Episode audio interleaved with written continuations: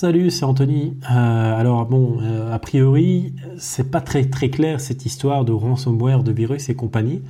Euh, je pensais que ça, ça avait eu pas mal de succès, mais en fait, il y a eu simplement beaucoup d'interactions et beaucoup de partages sur cette publication via donc ça ne se voit peut-être pas ici sur la page Facebook, mais c'est souvent envoyé comme ça sur des, groupes ou des choses ainsi, donc euh, des groupes privés, donc on voit pas toujours. Mais moi, comme je l'avais dit dans, le podcast de hier, euh, je vois quand même ici s'il y a des interactions avec mes publications, et je vois effectivement que de temps en temps il y en a euh, de je ne sais pas où, des gens comme ça qui tombent dessus et qui la partagent dans des groupes ou autres.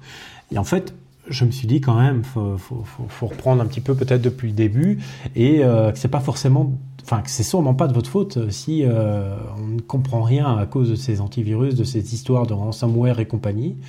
Et euh, faut dire, euh, tous les deux jours, il y a un nouveau truc qui sort. c'est quand même vraiment pas pratique. Et en plus de ça, à chaque fois, c'est tout le temps plus dangereux, c'est tout le temps plus menaçant, c'est toujours plus grave.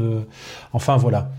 Et c'est vrai que si on suit un petit peu l'actualité au travers de certains blogs, on va dire un petit peu euh, vulgarisateurs ou des, des, je sais pas moi, des, des journalistes euh, qui écrivent dans leur petit encart euh, technologique ou les, les, petites émissions de radio avec un programme euh, high-tech qui dure 2 minutes 30 dans lequel on condense 36 milliards d'informations pas forcément intéressantes et encore moins utiles.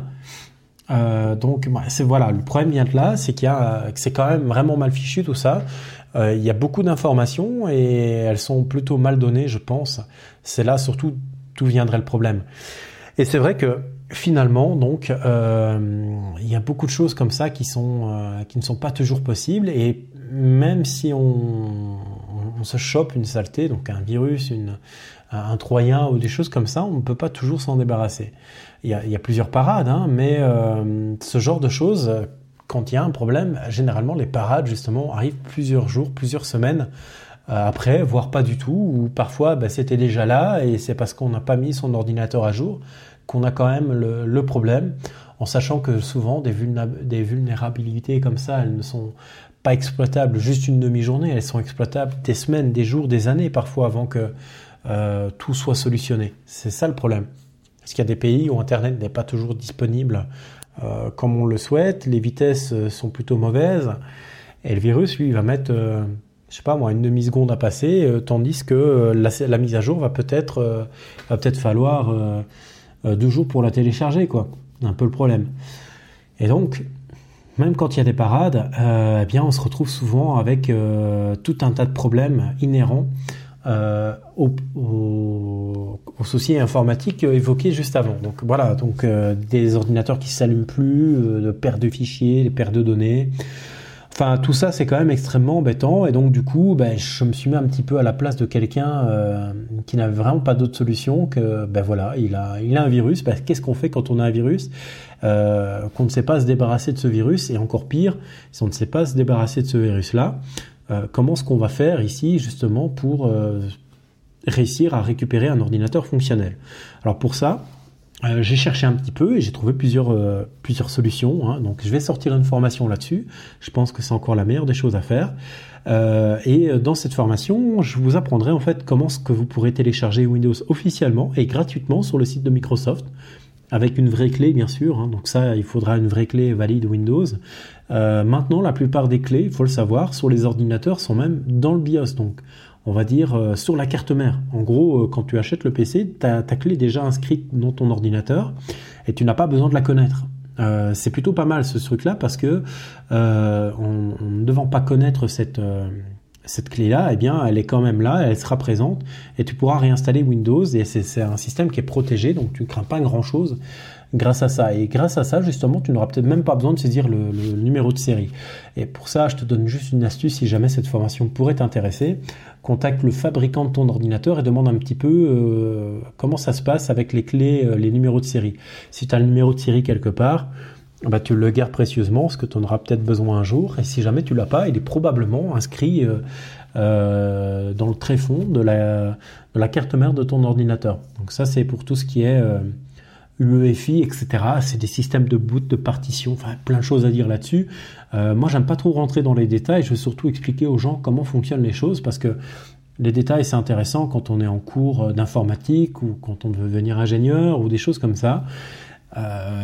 Toi, moi, vous, tout le monde, bien, on n'a pas tous des vocations, on a tous des vocations différentes. Et moi, j'aime la vulgarisation et j'essaye d'apprendre aux gens justement comment qu'ils peuvent utiliser l'informatique au mieux de leur capacité et en fonction de leurs besoins. Et tout le monde n'a pas besoin d'avoir des, connaissances hyper pointues, juste savoir deux, trois petites choses euh, sans forcément euh, creuser. Euh, creuser, on peut creuser toujours, mais on n'est pas obligé.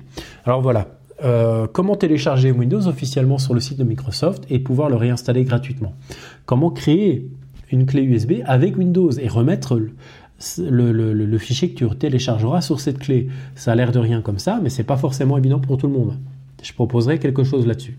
Ensuite, comment installer et réinstaller Windows au besoin? Je prends un cas concret. Euh, tu veux revendre ton ordinateur, ben comment est-ce que tu réinstalles Windows? C'est bête, mais voilà, comment ce que, comment ce que tu fais?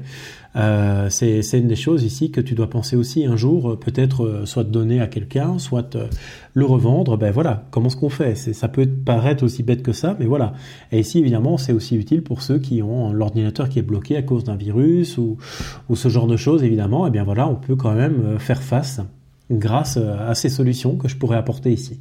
Ensuite, j'expliquerai également comment est-ce qu'on peut sécuriser Windows le plus possible. Et là, on va s'inspirer un petit peu de, Linux. Alors Linux, c'est un système d'exploitation euh, extrêmement sécurisé, euh, bien plus que, Windows par défaut. Et euh, je dis par défaut parce que c'est surtout une question une question d'utilisation et on se rend pas compte mais si on s'inspirait un petit peu de comment ce que c'est fait ailleurs? Eh bien on limiterait drastiquement les risques. Et euh, moi, j'ai deux trois petits conseils quand même ici à, appliquer que je conseillerais à, euh, tous ceux qui, euh, qui téléchargeront la formation. voilà, il y a juste un seul problème avec cette formation, c'est que il faut avoir une clé USB d'au moins 8 Go 16 euh, idéal, mais avec une clé de 8, ça fonctionne. De toute façon, je le ferai en direct avec vous, avec une clé de 8, comme ça, il n'y a pas de, quiproquo possible. Et il faut également un disque dur externe pour la sauvegarde, parce que euh, le dernier point, je viens, je, viens de le, complètement d'oublier de l'évoquer, mais on parlera également de comment faire une sauvegarde automatique avec Windows automatique, simple, efficace, euh, récurrente, euh, une chose on branche et on s'occupe plus de rien, ça se fait tout seul de temps en temps, c'est magique comme truc, c'est ça vraiment qui est vraiment bien avec ce système-là. Et donc, en fait, on parlera un petit peu de tout ça. Euh, et donc, vous pouvez prendre la formation aujourd'hui si vous voulez, ou vous, pouvez la prendre un petit peu plus tard. C'est vous qui voyez. De toute façon, il y aura une, promo de, de 10-15 jours dessus, comme d'habitude. Donc, elle sera à prix fixe et puis elle sera à prix plein. Euh, les prix risquent peut-être parfois d'augmenter au fil euh, des jours, mais bon, ça c'est euh, le côté aussi des, formations.